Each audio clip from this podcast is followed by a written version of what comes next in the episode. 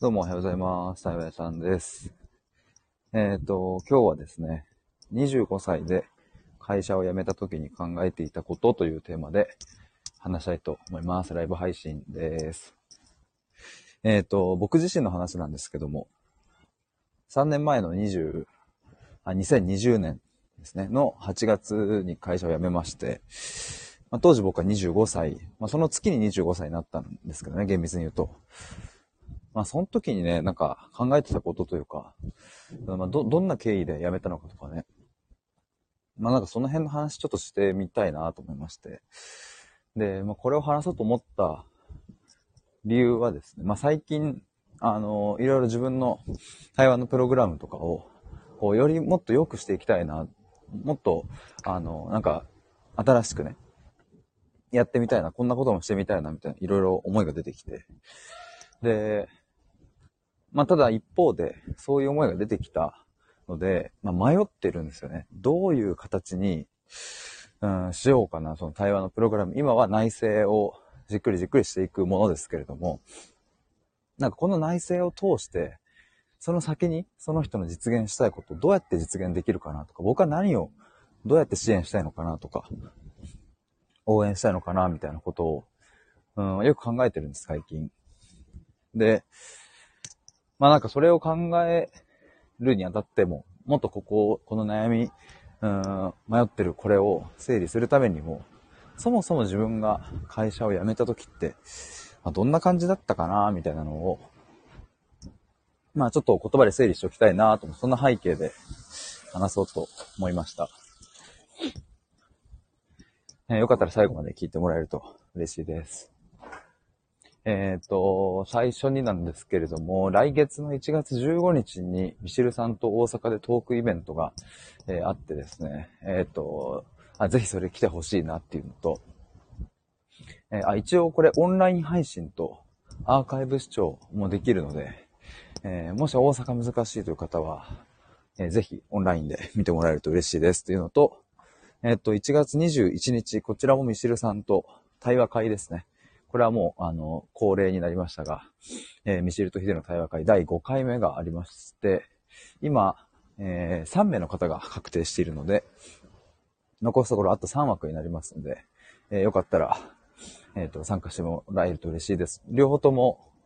えっ、と、リンクをですね、概要欄に貼ってありますので、覗いてみてください。まあ、てなわけで、えっ、と、ちょっと本題でございますが、まあ、25歳で会社を辞めた時に考えていたことという。まあ、そもそもじゃあいつ辞めようと思ったかというとですね、まあ社会人2年目、えーまあ、入社2年目ですね。の、えっ、と、5月中旬ぐらいかな。だから、あの、まあ、4月にいろいろ体制がね、会社の体制が変わって、グループとかも変わって、えー新しいマネージャーになって、えーっていう時期だったので、ほんと間もなくですね、新しい体制になって間もなく、うんちょっとこれやめたいな、やめようかなというのが、25歳の、あ、24歳か、その時は。のタイミングで出てきて、で、えっ、と、その社会人2年目の6月の1週目の金曜日かな。に、えっ、と、自分のグループのマネージャーにですね、えーワードの、うん、なんか文章をね、自分で作って、4枚ぐらいになったかな。文章を作って、えーマネージャーに送って、えー辞めたいです。で、辞めますって言って。で、その6月中に4回か5回ぐらいね、部長とマネージャーとね、面談があって、えーで、8月退社が決まり、7月中は、えっ、と、いろいろ引き継ぎとかね、僕営業だったんで、引き継ぎとかをしていた感じですね。ざっくり時系列で言うとそんな感じなんですけれども。うんと、あ、今何言おうとしたんだっけな。あ、そうそう、そのね、あの、ワードの文章でま4枚ぐらいってさっき言ってね、まああの、マネージャーに送りつけたんですけども、えなんでそんなことをしたかっていうと、まあ理由はいくつかあって、まず一つは、えー自分がその辞めるに至った経緯、えーとか、なんで辞めようと思ったのかっていう理由の部分。これを、まあ、いきなり、その直接言ったり、いきなり電話で言うと、うん多分整理しきれないなと思って。まあ、おそらくその、向こうもね、えー、いろいろ聞いてくれるので、なんか、うん、僕の思いを全て話し切る前に、うん、質問されたりとか、ってなってくると、うん、話がね、あっち行ったりこっち行ったりしちゃうので、まあそれは自分はちょっと望まないなというか、うん、すごくお世話になった会社だし、特にそのマネージャーさんとかも好きだったから、あなんかそこはね、精神性に尽くしたいなと思って、えー、ちゃんと説明するためにワードを作ったっていうのが一つ。で、もう一つはね、当時ね、コロナだったんですよね。だからまあそもそも対面が難しいっていう。だから対面の選択肢がない中で、まあいきなりね、やっぱ電話っていうのはちょっとあれだし、うん、切り出しづらいなっていうかもあって、まあだからワードを作ったっていう感じなんですけども。でね、それをね、そういえば最近ひょんなことからちょっと見返していたんですよ。うん、まあそしたらね、なんかいろいろ、発見があったんですけれども、ちょっとそれについてまた今度話しますね。まあなんかざっくりそんな感じでした。で、まあそれね、あのワード送ったのが6月1週目の金曜日でしたけど、さっき言ったようにね、5月中旬ぐらいから、なんかね、おやおや怪しいぞこれは、みたいな。俺はこのまんまこの会社で続けていいのかみたいなことを思い始めて。で、それが出てきてから僕ね、多分2週間ぐらいで辞めるまでの決断をしてるので、ね、結構早かったんですよね。で、なんでそんな早かったのかって思うと、あの、もう結構追い込まれたからっていうのはあると思います。追い込まれたっていうのは、なんだろうな、別にパワハラ受けたらそういうわけでは全くなく、むしろ、会社はね、すごくいい会社だったんですけど、でもそれがゆえに、いい会社であるにもかかわらず、うん、頑張れない自分とか、やりきれない自分とか、あしかも自分で第一志望の会社として入ったのに、なんかずっとこう、のめり込めない、熱中できない自分みたいなものを、まあ、ずっと見つめてたわけですけれども、まあ、特にその2年目の5月っていうのは、まあ、顕著にそれが出てきちゃった。いろいろ要因もありますね。まず一つはコロ、やっぱコロナですね。えっ、ー、と、コロナで、もう完全にほぼリモートになっていたので、うん、なんかね、やっぱね、自分一人の時間というか、もう多かったし、なんか不意にね、あの、オフィスとか行けばさ、先輩がいたりとか、あちょっとトイレ行ったタイミングでね、なんか、他のグループの人にちょっと出会ったりとか、なんか、最近どうみたいな話とかもあったりしたと思うんですけど、やっぱコロナでそういう関わりもなくなってったし、自分一人で考える時間が、まあ結構増えてった。で、もう一つ他は言えば、さっき言ったね、マネージャー、4月から体制が変わって、えー、あの、新しくね、ついたそのマネージャーすごく好きだったんですけれども、そんな好きなマネージャーと、まあ、4月に話してね、今年こういう風に頑張っていこうとか、えー、MVP 取りたいっすみたいな、そんな話とかをしていたんですけれども、まあ、そんな話をしたにもかかわらず、うん、なんか身が入らないみたいな。俺なんで、あの、好きなマネージャーに対して頑張りますって言ったのに頑張れないんだろうみたいなのが、あまあその4月中も感じてて、で5月でポンとピークに来たみたいな感じでしたかね。まあもう本当に辿っていくと、うん、社会人1年目の4月から、違和感感じていた部分もあるし、ね自分に対して。あるし、うん、まあそれの蓄積がね、その2年目の5月にドンと来たとも言えるんですけれども、あまあでも今ねこう、こうして話してみて思うのは、やっぱコロナは大きかったかもしれないですね。うん、かな。で、まあ、あともう一つは、これはいつも言ってるところですけど、やっぱね、母親が癌になったっていう。これは結構大きかったですね。うん、てかまあ、これが一番かな。いろいろ今二つ理由を言いましたけど。社会人1年目の終わりの2月頃にですね、母親が余命1年と言われて、えー、まあ、それが社会人終わりの2月だった。1年目の終わりの2月だから、そっから3ヶ月後か。に僕は会社を辞めるかどうかの、こう、ま、悩み始めたわけですけど。うん、まあ、だからそうだかな。だから母親が、うん、癌になってね、あ、もう1年後に死ぬんだっていうことが、突きつけられた時に、うん、まあ当たり前のことですけれども、僕もいつか死ぬんだっていうことを、むちゃくちゃ考えるようになって。まあ今まではね、うん、そういうことってね、なんだろうな。まあ自分もいつか死ぬし、みたいなことは分かっていたつもりだったんですけども、あまあそれがね、なんか、本当に死ぬじゃん、みたいな。えっと、1年後終わりですっていう。それがね、自分じゃないから、本当のところでは、うん、その怖さとか、っていうのは実感できてなかったかもしれないけど、まあ一番身近な母親がそういう状況になって、自分の人生終わる、終わるじゃんっていう、まあ本当に当たり前のことを強烈に意識するようになった。まあそれがでかかったですね。っていうその考え方、発想が出てきたタイム、あ出てきてる中で、さっき言った頑張りきれない自分とか、うん、コロナで考える時間が増えたりね、そういうものが増えてった時に、うんと、あれ、こんなにくすぶったまんま俺人生終わらせていいんだっけみたいなことを思うようになってったわけですね。うん、だからまあ、母親が癌になんなければ、これはよく言ってるんですけど、僕は多分ね、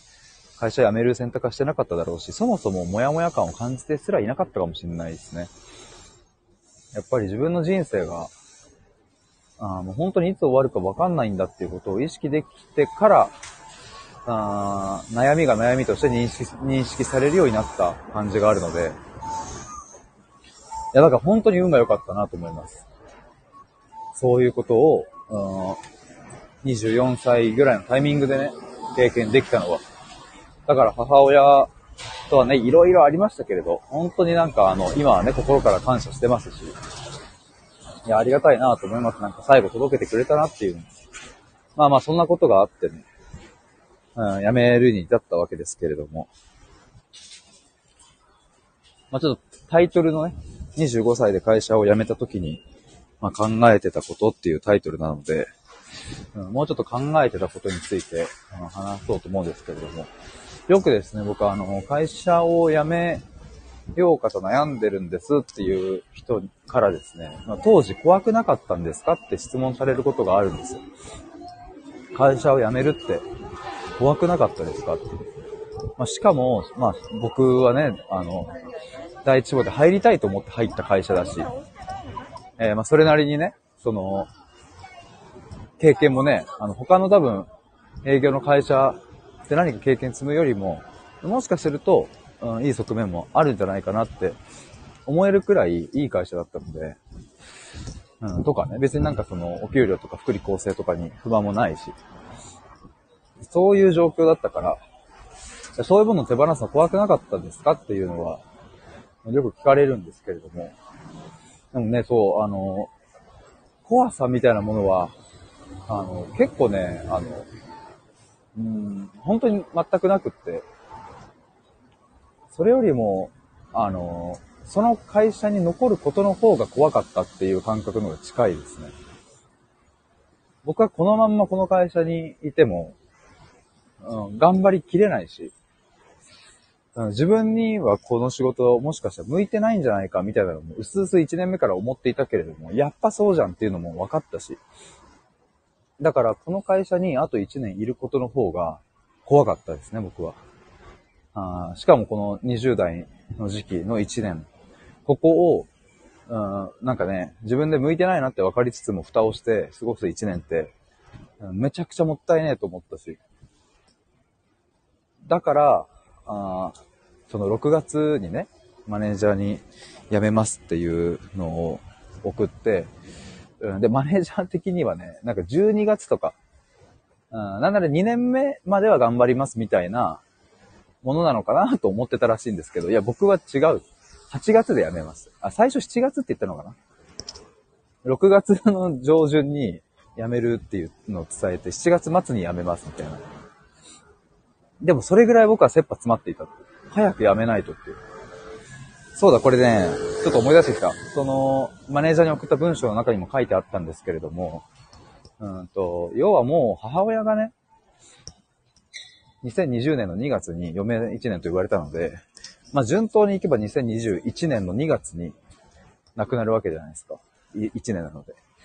で、もうその会社辞める決意をしてマネージャーにその文章を送ったのって、余命宣告されてからもう3ヶ月、3、4ヶ月ぐらい経ってたから、だからもうね、時間がない。あと9ヶ月ぐらいしたらもう母親死ぬかもしれない。いや、なんならね、余命1年なんてほんと目安でしかないから、それよりも早く死ぬかもしれない。ここの焦りが結構あったんだな。そうだそうだ。いや、その自分がくすぶってる状態のまま母親を死なせたくないっていうか、うん、なんか俺もう大丈夫だよというかね、楽しくやってるぜっていう状態で、母親がなくなった方が、僕は嬉しいなと思ったので、そういう姿を最後見せたいなと。うん、なんかね、孫を見せたいなとかね、そういう気持ちも当時はあったんですけど、それはもう叶わないから、っていうことはもう確定したから、ね、余命1年って言われて。まあ、奇跡みたいなものもね、あんのかもわかんないけど、そういうことを祈っててもしょうがないので、だからそれはもう確定したから、あ、だったら最後自分が生き生きと働いて生き生きと生きているところ、自分らしく生きているところを最後見せて終わりにしたいなと思って。あそれは大きかったかな。だからそんなね、なんか、悠長なこと言ってらんないって。でも結構マネージャーと部長にガン詰めされましたね。本当にお前いいのかつって。で、僕はまあ当時情報発信したいっていう、いろいろ自分でね、まあ、今こう発信活動してますけど、まあ、当時はほぼ全く何も、ほぼってか全く何もやってなくて。でもそういう話したら、いやお前、まだ価値ないだろみたいな。君が発信する情報に何の価値もないみたいな。結構いろいろ散々言われてね。まあでも多分ね、まあ、わかんない。今思うとあれは、いや、お前本当にいけんのかっていうとこの覚悟のところを、うん、ちゃんと作ってくれた、ちゃんと見てくれた、からああいう風に言ってくれたんだなって僕は今そういう風に受け取ってますけど。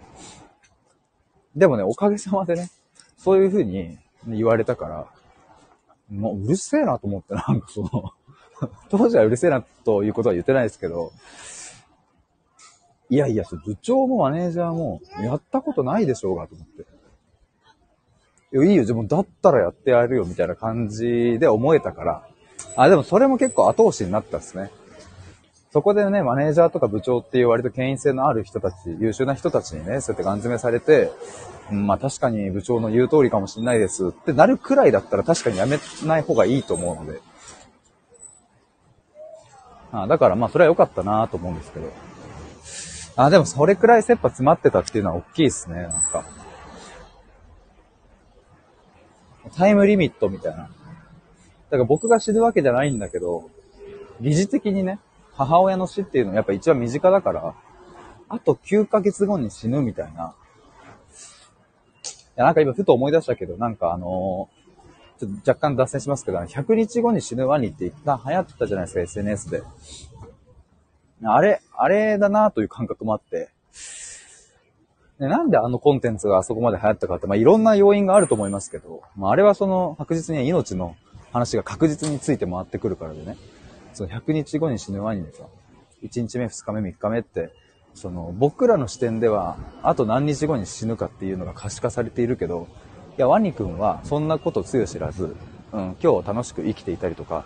えっ、ー、と、今日を、うん、ダラダラして過ごしていたりとか、なんかテレビを見て、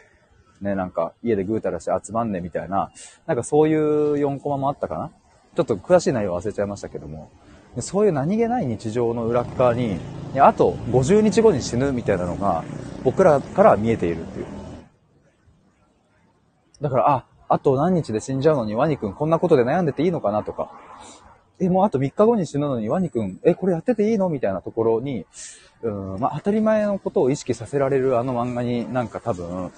あ熱狂が生まれたんだと思うんです。熱狂っていう言葉が合ってるかわかんないけど。でも本当は人間みんな誰しも知ってる、うん、いつか死ぬっていう、それを、うん、あれ、ポップな感じで、あんまりこう深刻な感じじゃなくね、4コマ漫画という形で、うん、だから日常の幸せとかそういうものをあそこに描かれていたから、うん、だからちょっとうるっとしちゃう感じとかね、あったと思うんですけど。まさにね、あの感覚だったかもしれない。あの感覚ってまあイコールではないけど、うん、やっぱ、今日を終えたらね、母親が生きれる日数が着実に一日減っていくので、うん、だからね、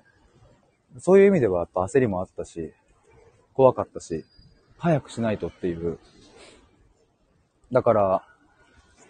今日という一日がね、なんか、うん、その、その元々の会社にいて、くすぶってる状態でね、今日を終えてしまうっていうのは、あ、それは結構僕は辛いなと。だからさっき言った、あの、怖くないんですかの質問に対して、会社に残ってることの方がよっぽど怖いっていうのは多分そういう感覚もあったからかな。母親が1年後に亡くなるっていう。だからやっぱね、そう思うと、その意思決定をできたのは間違いなくその件があったから。うん、そうやって思うとね、やっぱり僕は運が良かったし、うん、そういうタイミングをもたらしてくれた、まあ、いろいろ諸々の人生の流れっていうのは、ありがたいなと思うし、やっぱ母親には本当感謝だなと思うんですけどね。まあでもね、辞めた時に考えてたところはそういうことですね。でもね、あの、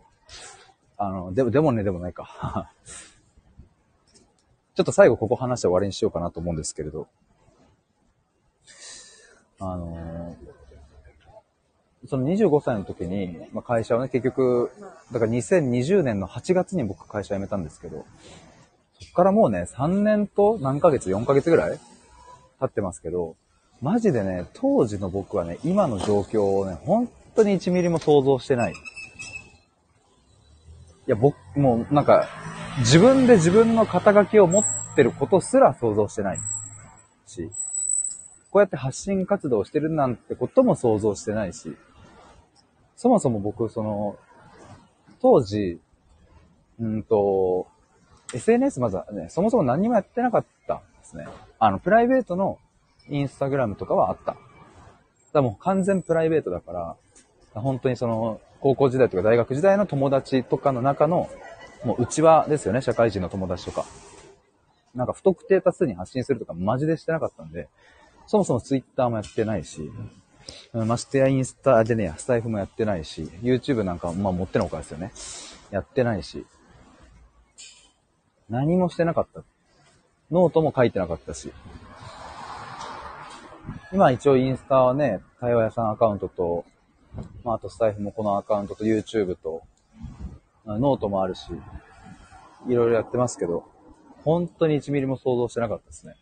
だし僕が会社を辞めて一番最初にやったのは、えっと、メディアサイト、自分でブログサイトを作って、で、それで広告収入を作るっていう。そこからスタートしたんですよ。で、じゃあ広告収入どうやって作るのっていうと、うんと、今みたいな発信をしていてはですね、その、PV 数、まあ、ページビュー数ですね、それを稼げないから、あだから何をしたかっていうと、えっと、トレンドをとにかく書きまくるっていう。うん、例えば、そうだな。あガッキーと星野源が結婚したらさ、絶対的にさ、その、ガッキーと星野源のファンじゃない人たちも、調べる人は死ぬほどいるわけじゃないですか。山ほどいてね。だから、ガッキーと星野源の記事を書くんですよね。ただ戦略的に書いていくのは、その、星野源、ガッキー、えー、結婚とかで検索、Google 検索して一番最初に出てくる記事は基本的に大手のメディア、その Yahoo ニュースとか、なんかオリコンなんちゃらとか、そう、そういう、うメディア、大手メディアが、あの、もう検索上位を全てもう占めるので、えー、なので、その記事を書いても仕方がないから、じゃじゃあ何を書くのかっていうと、もうちょっと具体的に絞っていくんですよね。ラッキー星野源結婚式いつとか。そういう、うんと、一部の人は調べるであろう。うん、全員が全員調べるわけじゃないけど、調べるであろう情報みたいなのを、うんと、要は検索ワードから、うんと、仮説を立てて記事を書いていくみたいなことをやってました。楽器星野源結婚指輪、えー、どこのブランドとか、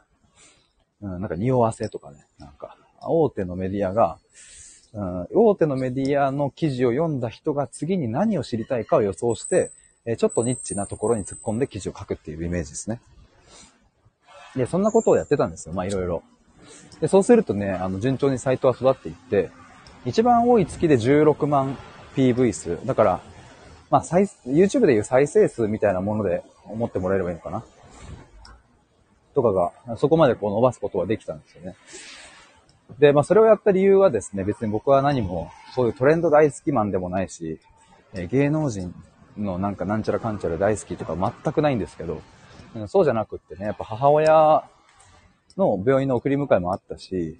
うん、やっぱりその亡くなるまでの1年間っていうのは幸せな時間にしたいなと思ったので、だから一番時間の都合が効くし、ブログ立ち上げて書くっていうのは、その在庫も抱えないし、えっ、ー、と、その損失と、損失となるものがまずない。少ない、かなり。だから、あの、やりやすかったんですね。だからそれをこう始めたんですけど。で、会社辞めてやったことはそれですね、まず。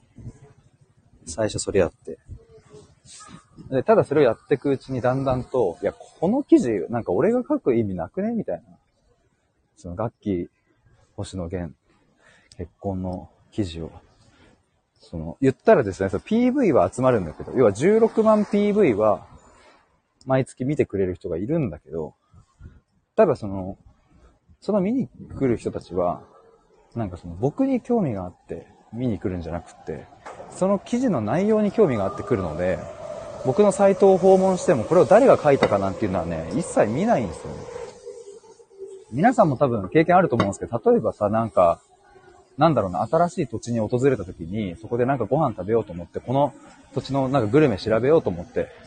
えー、〇〇グルメとかで調べた時にさ、例えば個人ブログみたいに出てきた時に、もうなんかその人にその瞬間に、うわ、いいって興味持たないですよね、基本的には。だって知りたいのは、その土地のグルメの情報だから、それさえ仕入れられれば、もうそれで終わりでね、そのスマホ閉じるわけじゃないですか。そういうもんで、うん、なんか調べた時に、出てくる情報を見たら、基本的に人は終わるから、それで。ってなると、これ僕がなんか、うん、必死こいて16万 PV 集めようと、これがどんどん伸びてね、100万 PV に行こうと、なんかそこに僕がやる意味とかはないなと思って。なんかそれつまんねえなってなってきたタイミングで、え、2021年の元旦ですね。えー、だからもう、え ?2021 年の元旦ってことは今度の元旦を迎えたら3年前になるのか。約3年前の元旦に、ノートの毎日更新をスタートしました。2021年の1月1日ですね。うんで、2021年の2月っていうのが母親が余命宣告をされて1年の月なので、そうだ、だから、余命1年経つ1ヶ月前から僕はノートの毎日更新を始めたんだ。そっからね、ノートはですね、僕500日間毎日更新したんですよね。で、その途中でスタエフを始めました。2021年の6月の29日かなに、スタエフを始めまして。だからスタエフも、え？もう2年、2年半ぐらいか。で、もうね、1200本ぐらいになってきてる。まあもうほぼ毎日、なんなら1日2本3本とかあげる日もあったくらいなので、そうやって続けてきて、で、それがようやく、うん、2022年か、去年の元旦に実を結んだっていう感じですね。実を結んだっていうのは、去年の1月に対話のコミュニティをね、僕は月額500円でやるって言って、そこに最初7人の方来ていただいたので、まあ、それが僕のこの対話屋さんとしての活動の、まあ、最初のスタートですね。当時はまだ対話屋さんという肩書きもつけてないし、うんまあそもそも肩書き持ってないので、ヒデって名前でしかなかったけど。ちなみにそのノートで発信したり、最初発信してたのは就活に関する、まあなんかこう役立ち情報的な自分なりに、僕は大学生の時にね、就活支援をやっていたので、そこで得られた知見とかをまとめて、ノートに書いてました。今もね、ノートのアカウントあるので、えっ、ー、と、2021年の1月あたりの記事を見てもらうと、もうずっと就活の記事を自分の視点で書いてます。もしよかったら覗いてみてほしいんですけど、まあ就活中の人は、そこからスタートして、まあその後自己分析みたいな領域に入ってって、自己分析に関する記事を書いてって、みたいな感じかな。で、スタイフを始めて、スタイフも最初は、割と自己分析的な、自分、僕自身の分析という観点から自己分析を発信することもあったし、まあそういうことをやり始めて、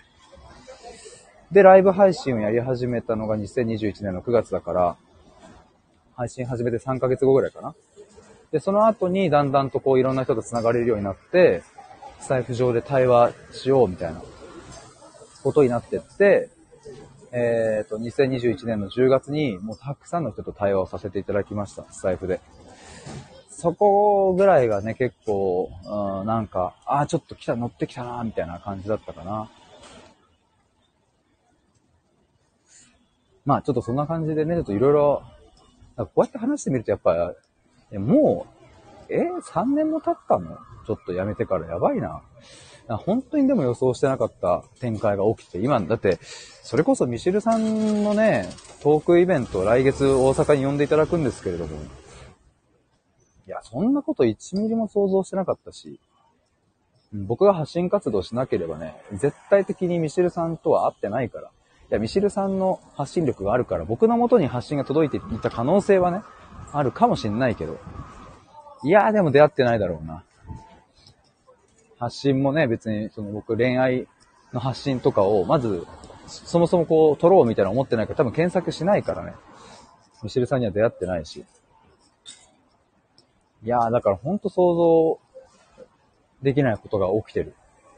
なぁと思います。いや、ちょっと色々と話が、なんか色々脱線したりしましたが、ちょっと最後まとめるとですね、あの、そう、だから僕はなんか自分でこういう風に、あの、本当に予想しない展開を迎えられて、もうそれはね、もうマジでいろんな人の支えもあったし、うん、自分ではコントロールできないいろんなタイミングがね、なんか訪れたからだなと思うんですけれども。うん、だからすごいね、僕はありがたいなと思いつつも、やっぱりさっきちょっと冒頭に言ったね、内政のプログラムを、うんと、するにあたって、内政したその先に何かその人の実現したい未来とか、わかんない、独立したいでもいいし、なんか趣味をもうちょっとこう、拡大してね、発信を継続して、いろんな人と繋がりたいとかでもいいかもしれないし、だからそこにね、お金を作るか作んないかっていうのはその人個人の感覚であると思うので、どっちでもいいんですけれども、何かこういうことやってみたいっていう、それをね、一緒に形にしていくっていうところもお手伝いできたらいいなと思います。僕の場合はね、あの本当に、いろいろね、あの、特にスタイフの人とかにも支えてもらって、おかげさまで本当にね、形にさせてもらえたので、まあ、なんか一つそこは、あの、まだこれから形にしたいとか、今形にしようとしてるんだけどなかなかうまくいかないという人たちに、なんか循環できるように、うん、なんか恩返しというかなんかね、恩、これね、誰かが言ったら恩送りっていいよね、みたいな。恩を返すんじゃなくて次に送ってくっていう。それはすごい僕も、あの、共感する感覚だったので、なんか次の人の、なんかね、だから24歳くらいの僕、うん、をイメージして、その当時の僕が、僕のことをなんか助けられるというか、応援できるというか力になれるみたいな、そういうプログラム作りたいなぁなんて思ったりしてます。だから今ね、ちょっと思ってるのは、内政をしたい方向けの対話プログラムと、あとは独立支援とか、うん、なんか対話を仕事にしていきたいとかね、まあ他はなんか自分の趣味をもっともっと広げていきたいみたいな、そういう人たち向けの、うん、プログラムとか、なんかその辺は分けた形で、うん、プログラムを2つ走らせてもいいのかなと思ったりもしております。まあちょっとその辺もね、あの、この、今月中には形にして来月1月からスタートするので、えっ、ー、と、だしまあ、12月の終わりにはもうちょっと募集もかけようかなと思うので、ぜひですね、公式 LINE 登録して、えー、いただけると嬉しいです。一応今リンク送っておくので、アーカイブ聞いてくださってる方は、ぜひ概要欄から登録してみてください。えー、ということでちょっと、なんやかんや30分喋り倒してしまいました。潜って聞いていただいた皆さんもありがとうございます。長い時間でしたが、お付き合いいただきまして。ありがとうございます。ということで、僕は作業に行ってきまーす。ありがとうございました。ではでは失礼します。バイバーイ。